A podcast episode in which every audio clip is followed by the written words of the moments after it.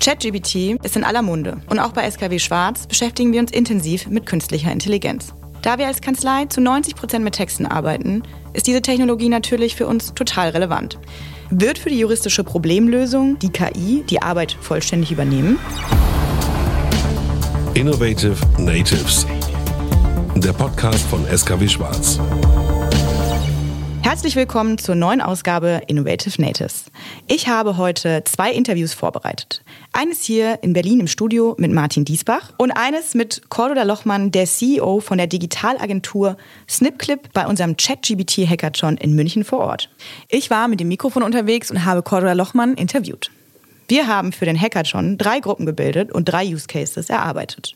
Es war super spannend, weil insbesondere textbasierte KI wahnsinnig Potenzial für die juristische Arbeit hat.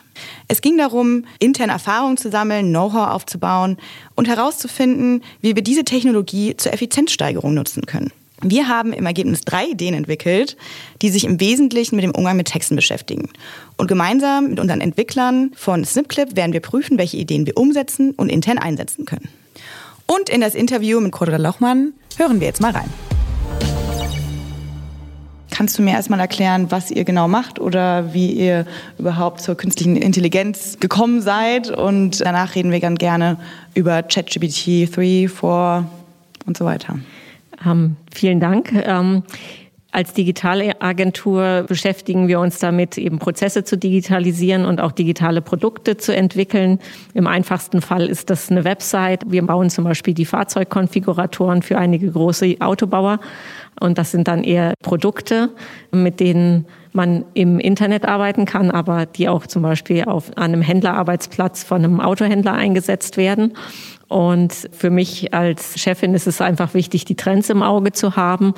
Und mir ist bewusst, dass künstliche Intelligenz schon lange Bestandteil unseres alltäglichen Lebens ist. Äh, wenn wir nur an Social Media und vor allem an den Bereich E-Commerce denken, wo schon ganz viele Algorithmen am Start sind, ist es so, dass das ein Thema ist, was wir seit Jahren beobachten. Und wir haben uns sehr darüber gefreut, als Ende November dann ChatGPT kam, weil endlich der Punkt erreicht war, dass diese Awareness, dass das ein Thema ist und dass das eine sehr weit fortentwickelte Technologie ist, die jedermann einsetzen kann, durch dieses Tool eben dieses Bewusstsein bei sehr vielen entstanden ist. Ja, es ist ja auch irgendwie für uns klar, deswegen machen wir auch den Hackathon, dass sich die die Arbeitswelt halt komplett verändern wird. Jetzt nicht nur die juristische ich habe ein Beispiel gelesen, dass man irgendwann vielleicht den Staubsaugerroboter hat, der nicht nur auf dich hört, dass du einfach sagst, hier staubsauge mal, sondern dass es auch noch einfach in einen Raum gesetzt werden kann, der überhaupt nicht vorher vom Grundriss irgendwie abgemessen worden ist und das direkt sehen kann. Also Bild, Sprache und Text möglich ist in einem. Das wäre definitiv ein Anwendungsfall, den man sofort umsetzen kann. Also wir haben ja jetzt mit GPT-4 bereits ein Sprachmodell, was eben nicht nur auf Sprache begrenzt ist, sondern es gibt jetzt eben auch schon die Möglichkeit, Sprache in Text zu verwandeln und auch Bildmaterial mit einzubeziehen. Also das heißt, ein GPT-4 kann ein Bild lesen, also sieht, was auf diesem Bild drauf ist. Und wir haben ja auch noch weitere Schnittstellen, zum Beispiel Lee, womit man Bilder selber generieren kann. Und es gibt auch schon die Möglichkeit, Videos zu generieren.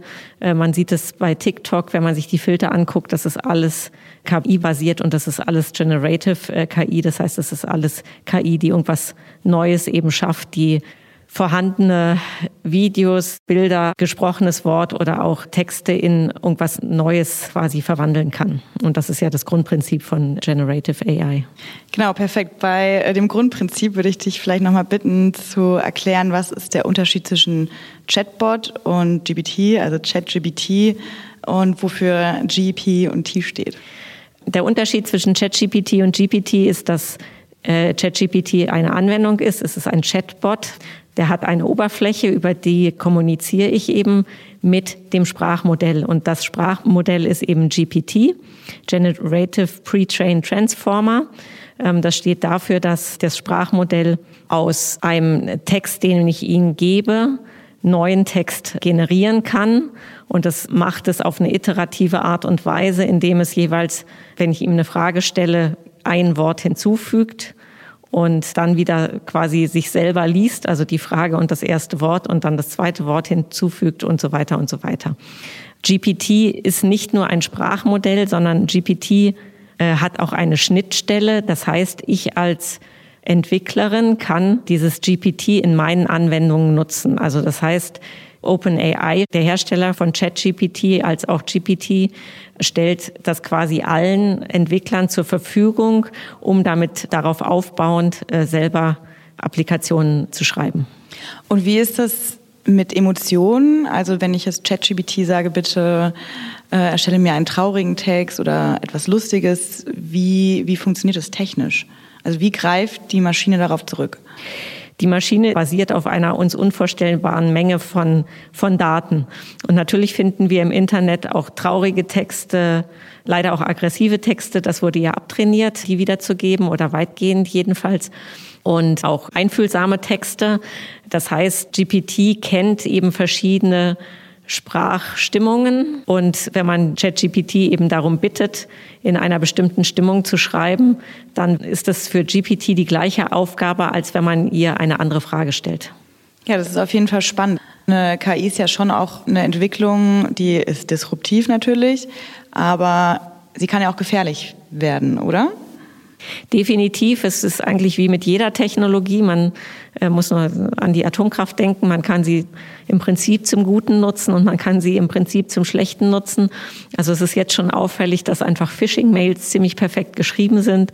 Das beruht natürlich darauf, dass diejenigen, die Phishing-Mails versenden, ähm, die inzwischen eben auch mit ChatGPT die Texte übersetzen lassen. Und das ist natürlich viel besser als das, was sie bisher gemacht haben. Aber andererseits haben wir zum Beispiel bei der Bilderkennung die Situation, dass diese Bilderkennung so gut ist, dass sie zum Beispiel Brustkrebs entdecken kann, bevor ein Arzt in der Lage ist, das auf einem Röntgenbild zu sehen. Also man hat halt einfach immer diese zwei Extremen. Und ich denke, es war bisher immer so, dass erst die Technologie da war und dann kamen die Regeln. Mhm. Und es ist jetzt wieder so, dass die Technologie halt einfach schneller ist, als dass die, die Regelungen dafür da sind. Ja, das, das stimmt. Wie ist denn die Entwicklung zwischen ChatGPT 3 und 4 jetzt? Ähm, der wesentliche Unterschied ist, äh, dass äh, GPT-4 multimodal ist, also eben Bild kann. Und ansonsten ist es einfach von der Textqualität merkt man, dass das Trainingsmaterial nochmal wesentlich erweitert wurde, also das auf wesentlich mehr Texten basiert.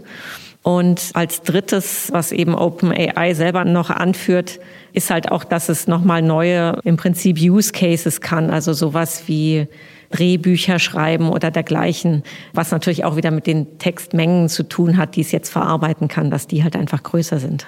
Das heißt, es wird auch immer wichtiger, wenn ich jetzt sage, dass ich in meinem Arbeitsalltag ChatGPT benutzen möchte, dass ich lerne, auch eine KI, also es gibt ja auch noch andere KIs außer ChatGPT, aber dass ich lerne, wie füttere ich diese KI am besten? Also wie frage ich und wie füttere ich sie? Und das sind ja zwei unterschiedliche Dinge. Die Anweisung, die ich ihr teile, das ist ja Prompt Engineering. Woher kommt dieser Begriff? Der heißt ja nicht nur, dass ich eine richtige Angabe gebe oder wie ist der verknüpft technisch mit einer, ist es eine Datenbank, die darunter liegt? Ähm, wie kann ich mir das vorstellen? Sagen wir so, wenn man anfängt mit ChatGPT zu arbeiten, stellt man selber fest, dass es Sachen gibt, die funktionieren total super. Mhm. Und dann kommt man aber ja. auch irgendwann an diesen Punkt, dass man sich denkt, oh, jetzt, hat auf die gleiche Art und Weise geantwortet und das habe ich jetzt schon zum fünften Mal zu einem Thema, das hilft mir so nicht weiter. Also das heißt, es ist in der Tat sowohl was die Nutzung von äh, ChatGPT, aber auch in Applikationen, es ist einfach wichtig, eben zu verstehen, was dieses Sprachmodell leisten kann. Also wenn ich das Grundprinzip verstehe und ich verstehe eben auch die Daten, die drunter liegen, dann kann ich eben sehr weit kommen. Also jetzt die Tage ist das Beispiel veröffentlicht worden, dass jemand ein komplettes Businessmodell, wie man innerhalb kürzester Zeit zum Millionär wird, halt sich hat von ChatGPT entwickeln lassen. Da gibt es noch einen weiteren Punkt, den ich bisher noch nicht erwähnt habe, und das ist eben der Kontextbezug. Also das heißt, das ist auch ein Grund, wieso es einem so vorkommt, als ob man mit einem Menschen spricht, ist einfach, dass ChatGPT sich merkt, was man quasi schon gefragt hat und darauf aufbaut. Also das heißt, zum einen muss ich lernen, wie präzise meine Fragen sein müssen, also wie präzise ich fragen muss und welche Hilfestellungen ich auch ChatGPT geben muss, damit das Ergebnis eben so ist, wie ich mir das wünsche. Und zum anderen habe ich eben die Möglichkeit, quasi innerhalb eines Gesprächs die Antworten, die mir ChatGPT gibt, immer weiter zu verfeinern. Jetzt gibt es auch die Möglichkeit, dass ich ihm gleich am Anfang quasi alles reingebe, was ich brauche, um die Antwort zu bekommen. Meistens ist es doch so, dass es eine interaktive Sache ist. Das heißt, ich frage etwas oder ich sage ihm etwas, was ich haben möchte und teile ihm dann noch mal, ja, ihm doch noch ein zweites Mal mit irgendwie, äh, welche zusätzlichen Informationen ich bekommen möchte. Und die KI lernt dann im Deep Learning. Das ist jetzt meine Überleitung zum Deep Learning. Kannst du da vielleicht kurz erklären, was das bedeutet oder was das Ergebnis dann davon ist? Ja, Deep Learning ist zunächst mal ähm, was wesentlich theoretischeres als jetzt mhm. irgendwie ein GPT. Also GPT nutzt auch Deep Learning, also es nutzt verschiedene Lernmethoden, unter anderem Deep Learning. Das ist auch ein Grund, wieso uns das Ganze so natürlich vorkommt, ist, dass quasi so es eben in der Lage ist, Semantik zu verstehen. Also es ist nicht nur, dass es Rechtschreibung beherrscht und eine Syntax beherrscht, sondern es versteht eben auch die Bedeutung von Wörtern, nicht in dem Sinne, wie wir sie verstehen, also nicht im Sinne einer echten Semantik, aber in einem Sinne wie dieses Wort wird mit diesem Wort häufig zusammenverwendet oder dieses Wort hat eine ähnliche Bedeutung wie dieses Wort. Und dies, Sprechen lernen. Im Prinzip ist ja. es sowas wie Sprechen lernen. Es ist vom Ergebnis her sprechen lernen, nur von der Methodik ist es völlig anders, weil mhm. wir natürlich nicht in, also Wort für Wort denken. Ja, ja, das stimmt, das ist klar. Es heißt ja gerade im juristischen Bereich, alle müssen coden lernen, also es gibt Stimmen, die das behaupten. Und ich habe mich gefragt, kann man nicht einfach eine KI entwickeln, der man eine Idee gibt und sie codet das einfach selbst? Wir sind schon an dem Punkt. Mhm. Also einfachere Coding-Tasks kann man definitiv schon auslagern. Wir haben das natürlich intern sofort getestet, weil wir ja einige Entwickler bei uns haben, ähm, inwieweit sie das halt nutzen können, auch um schneller Ergebnisse zu haben. Also für eine Fehlersuche ist es gut. Also man gibt ihnen den Code, der irgendwie nicht funktioniert und eventuell findet es den Fehler. Es kommt ein bisschen auf die Komplexität drauf an. Und es ist aber jetzt auch schon so, dass ähm, letzte Woche eben bei der Vorstellung von GPT-4 ein Teil der Präsentation darin bestand, dass man einen Scribble von einer Webseite, also einfach eine gezeichnete, von Hand gezeichnete Webseite abfotografiert hat und hat dann den Code für diese Webseite erhalten. Also sicherlich für eine Demo mhm. hat das ein mhm. bisschen Zeit gekostet, sowas vorzubereiten. Ja, Wir sind da noch nicht so, dass das jeder jetzt so machen könnte. Aber generell ist ja Programmieren etwas, was ich sage mal, das ist wie eine Sprache lernen, nur dass die Sprache unheimlich primitiv ist im Verhältnis zu einer echten Sprache. Mhm. Und deswegen tut sich eine KI auch so leicht mit dem Programmieren, weil es im Prinzip halt viel einfacher ist, Programmieren zu lernen, als Deutsch zu lernen. Spannend. Wie sieht es denn mit Deepfakes aus? Werden die jetzt immer mehr kommen und nicht mehr erkennbar sein? Noch ist es ja, wenn man Deepfake sieht, stimmt irgendwie vielleicht nicht ganz der Mund mit den Wörtern zusammen, die herauskommen. Und wird es irgendwann so sein, dass wir das überhaupt nicht mehr erkennen können, ob das ein Deepfake ist oder ob das wirklich eine echte also ich Aufnahme ist? Ich glaube, ein menschliches Auge wird es nicht erkennen können. Wenn das jemand erkennen kann, dann ist es eine KI. Ja, das ist aufregend auf jeden Fall. Das heißt, wenn man jetzt ganz dystopisch denkt und sagt, irgendwie eine KI hört nicht mehr auf Developer oder auf den Menschen, dann könnte die einfach selber ganz viele Deepfakes produzieren. Definitiv ist das so, ja. Nur die, die, Annahme, bei der Annahme bin ich mir nicht so sicher, ja. ob, ob das wirklich passieren wird, ja. Es gibt ja so die eine oder andere Kontrollsoftware, um ja, die Quellen von ChatGBT zu checken. Wie funktionieren die denn eigentlich? Das würde ich auch gern wissen. Ganz ehrlich. Sie werden genauso GPT nutzen um die von der KI erzeugten Texte zu erkennen, ganz klar, ähm, mhm. weil also GPT kennt ja seine eigenen Muster. Wie es im Einzelnen funktioniert, weiß ich ehrlich gesagt nicht. Und jetzt noch als letzte Frage vielleicht, jetzt habe ich dich ja so ein paar technische Sachen abgefragt. Würdest du sagen, es gibt irgendwie so eine Anleitung dafür, wenn man ChatGPT benutzt, wie man das Maximum rausholen kann? Also wirklich dieses beim Prompt Engineering nochmal so anzugehen, zu sagen, es ist auf Englisch zum Beispiel ja sehr viel besser. Das wäre ein Tipp, der wahrscheinlich funktionieren würde, dass man sagt, auf Englisch die Frage eingeben und auch auf Englisch die Antwort erwarten. Sich selbst eine Rolle zuweisen zu sagen, aus welcher Perspektive man diese Antwort haben möchte. Das ist ja noch ein, ein mhm. wichtiger Schritt. Gibt es noch irgendwas, was du empfehlen würdest? Was auf jeden Fall wichtig ist, ist irgendwie, dass man eben diese Zielsetzung, die man hat, dass man die mhm. vor Augen hat. Was wir sehen ist, die effizientesten Lernerfolge sind einfach da, wenn man sagt, man hat eine ganz klare Vorstellung, was GPT leisten muss und arbeitet darauf hin. Also das ist jetzt, ich weiß, es ist eine relativ abstrakte Beschreibung, mhm. aber es ist wesentlich zielführender zu sagen, wenn ich zum Beispiel Marketing einsetzen möchte, dass ich sage, ich spiele Ads aus, die dürfen nur so und so viel Zeichen haben, dass ich also wirklich lerne, wie ich die Prompts formulieren muss, damit GPT das eben so verkürzt, dass die Message noch erkennbar ist und die Zeichen eingehalten werden und es trotzdem irgendwie noch gut klingt, wenn ich eben so ein Ziel vor Augen habe, dass ich es praktisch betrachte, als wenn ich sonst irgendwas lernen muss, dass ich sage, okay, das will ich am Ende können und mich dem dann halt entsprechend annähere, als wenn ich eben so rumprobiere. Also oft ist die Kritik, dass man sagt, okay, ChatGPT liefert doch nicht das, was ich haben will, ähm, kommt oft dadurch zustande, dass man eben das Ziel eigentlich nicht wirklich vor Augen hat. Also zum Beispiel auch mhm. im SEO-Bereich. Also es gibt natürlich für alles sowieso Anleitungen. Also man kann sich auch einfach viele Anleitungen besorgen. Wenn man sagt, man möchte eben SEO-Texte verfassen, dann kann man sich einfach diese Anleitungen holen und dann einfach danach Schritt für Schritt einfach vorgehen. Und dann werden die Ergebnisse auch wirklich sehr, sehr gut ausfallen. Vielen, vielen Dank. Nur abschließend noch, weil wir jetzt nur über ChatGPT gesprochen haben. Es gibt ja schon sehr viel mehr KI-Anbieter.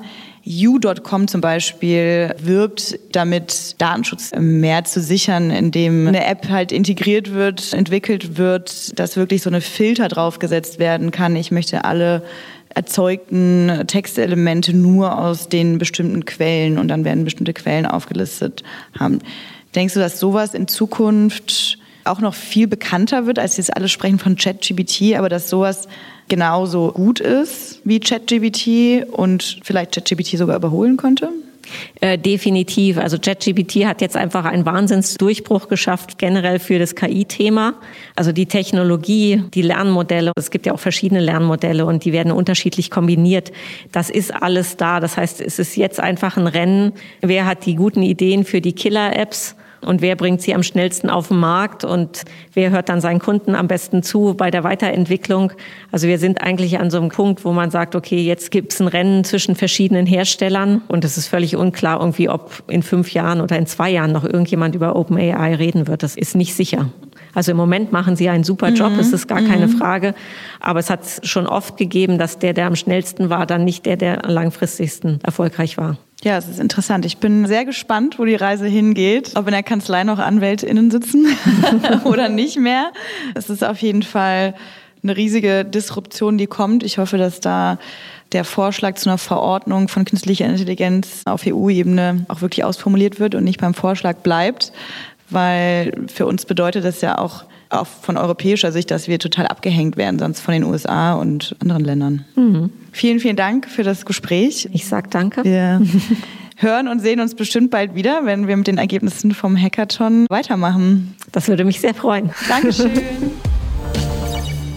In diesem Interview mit Corda Lochmann, vielen Dank nochmal, wiederholt sich, wie immer, dass laut Natur der Sache die Technologie schneller ist als die Regulierung.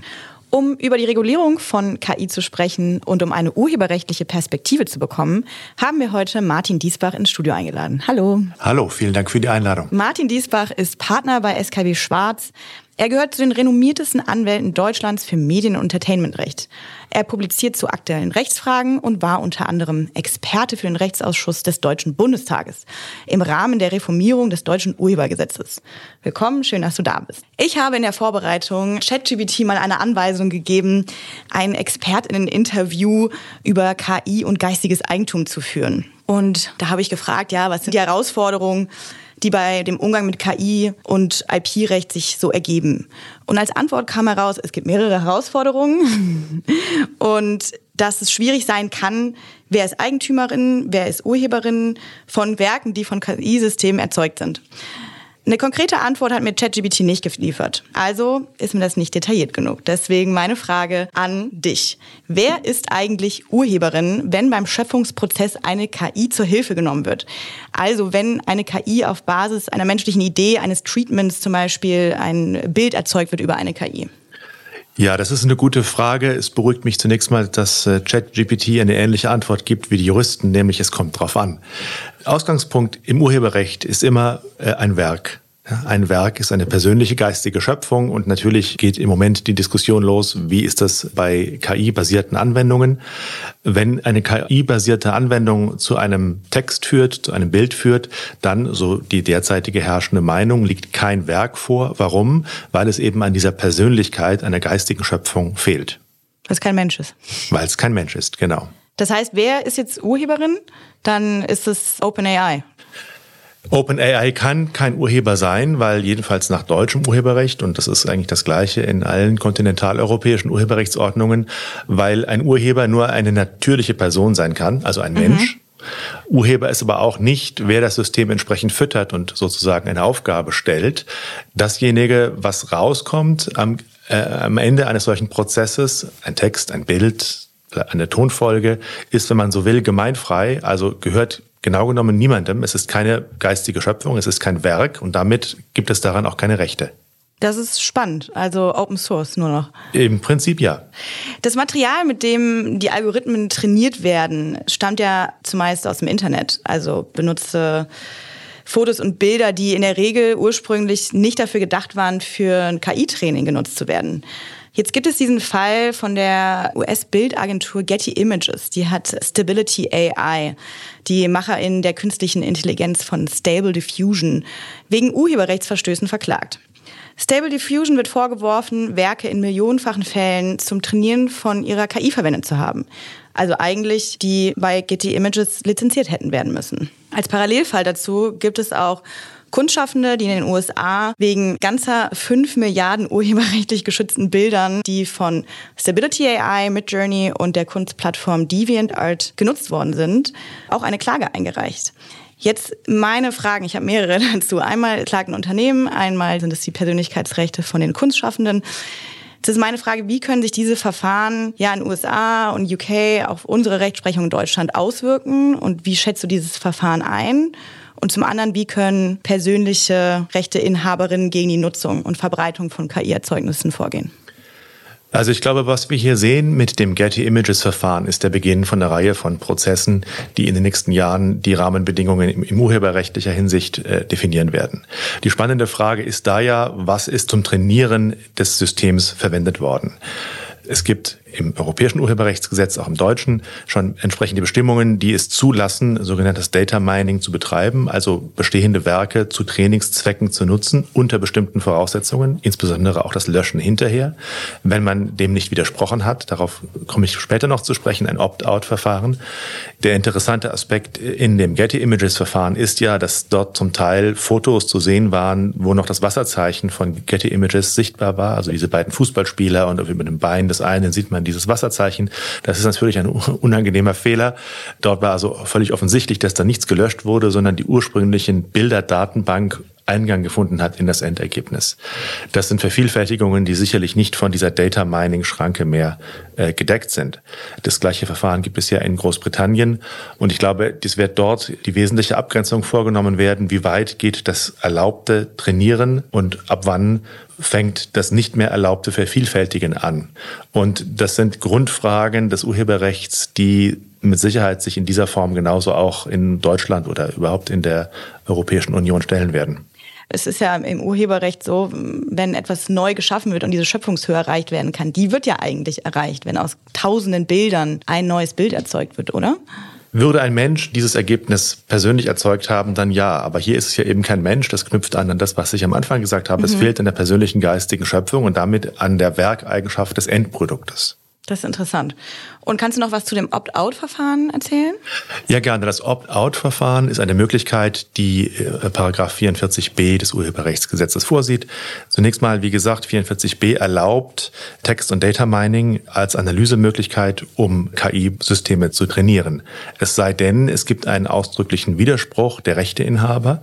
Und das sieht der 44b ausdrücklich vor, dass eben ein solcher Vorbehalt, ein Widerspruch, ein Nutzungsvorbehalt sichtbar und maschinenlesbar angebracht werden muss.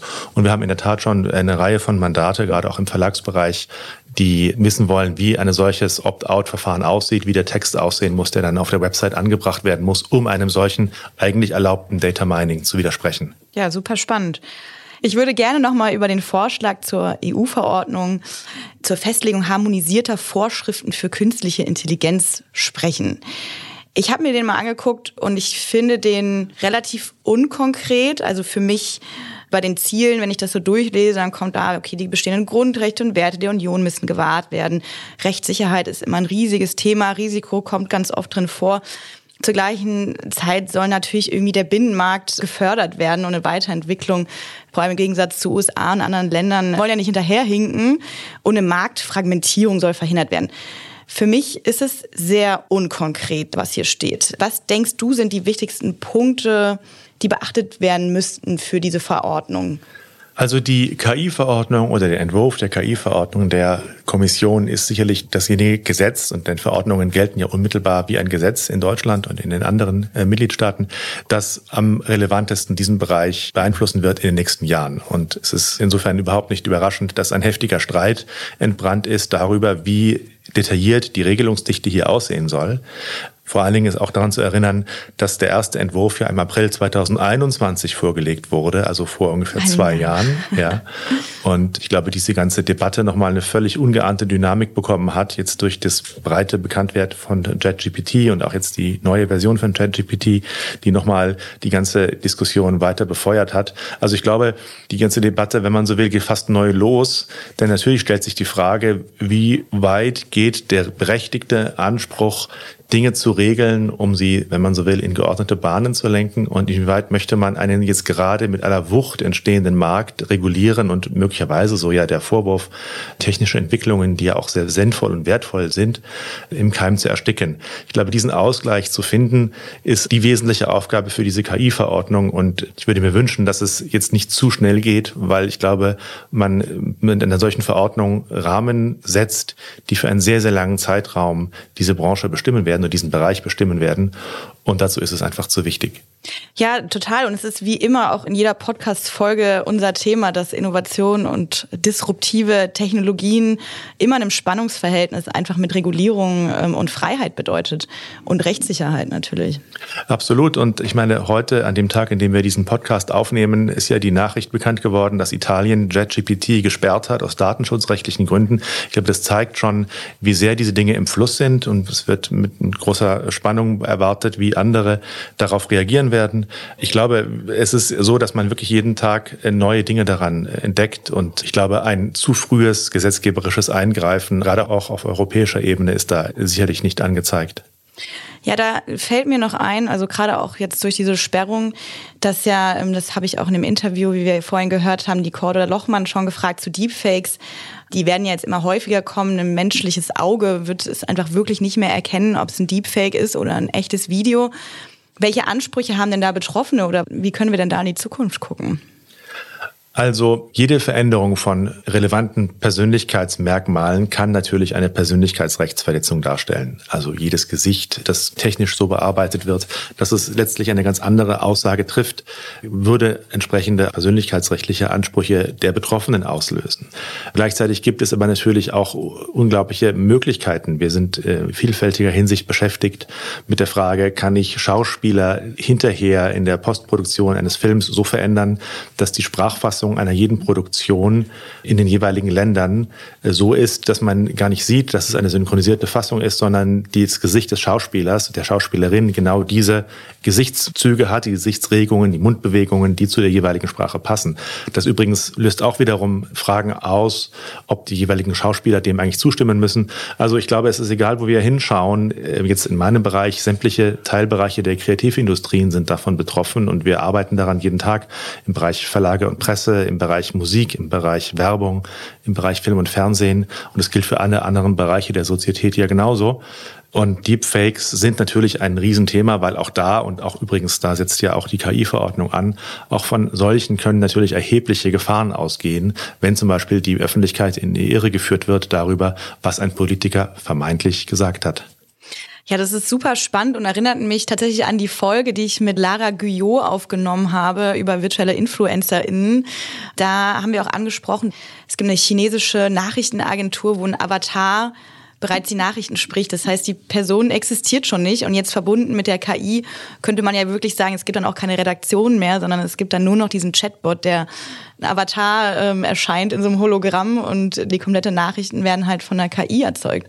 Das ist schon eine verrückte Vorstellung.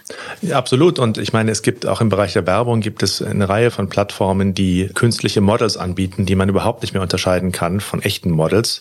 Also es ist egal, wo wir hinschauen. Ja, es ist super spannend. Jetzt habe ich noch eine letzte Frage für dich. Wie wird KI die Arbeitswelt verändern? Was denkst du? Also ich glaube, die Umwälzungen, die auf uns zukommen, alle auch in gesellschaftlicher Hinsicht, aber natürlich auch in der Arbeitswelt, sind noch nicht mal ansatzweise erkennbar. Deswegen glaube ich, sind die Herausforderungen für unsere Arbeitswelt, aber eben auch die Chancen riesig.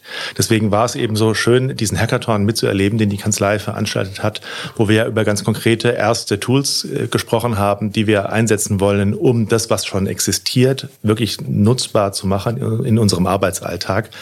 Aber es gibt nicht so Unrecht manche, die gesagt haben, das breite Ankommen von KI in der Welt ist ungefähr so bedeutsam wie die Erfindung der Elektrizität. Und das ich, auch. ich glaube, dass wir in fünf Jahren über Dinge sprechen, die wir uns heute noch gar nicht vorstellen können. Und ich hoffe, dass wir alle darin mehr die Chancen sehen und weniger die Gefahren. Aber das werden wir sehen. Ja, dann bleiben wir doch mal optimistisch und ich danke dir ganz herzlich, dass du heute zu uns ins Studio gekommen bist. Ich danke auch. Innovative Natives der Podcast von SKW Schwarz.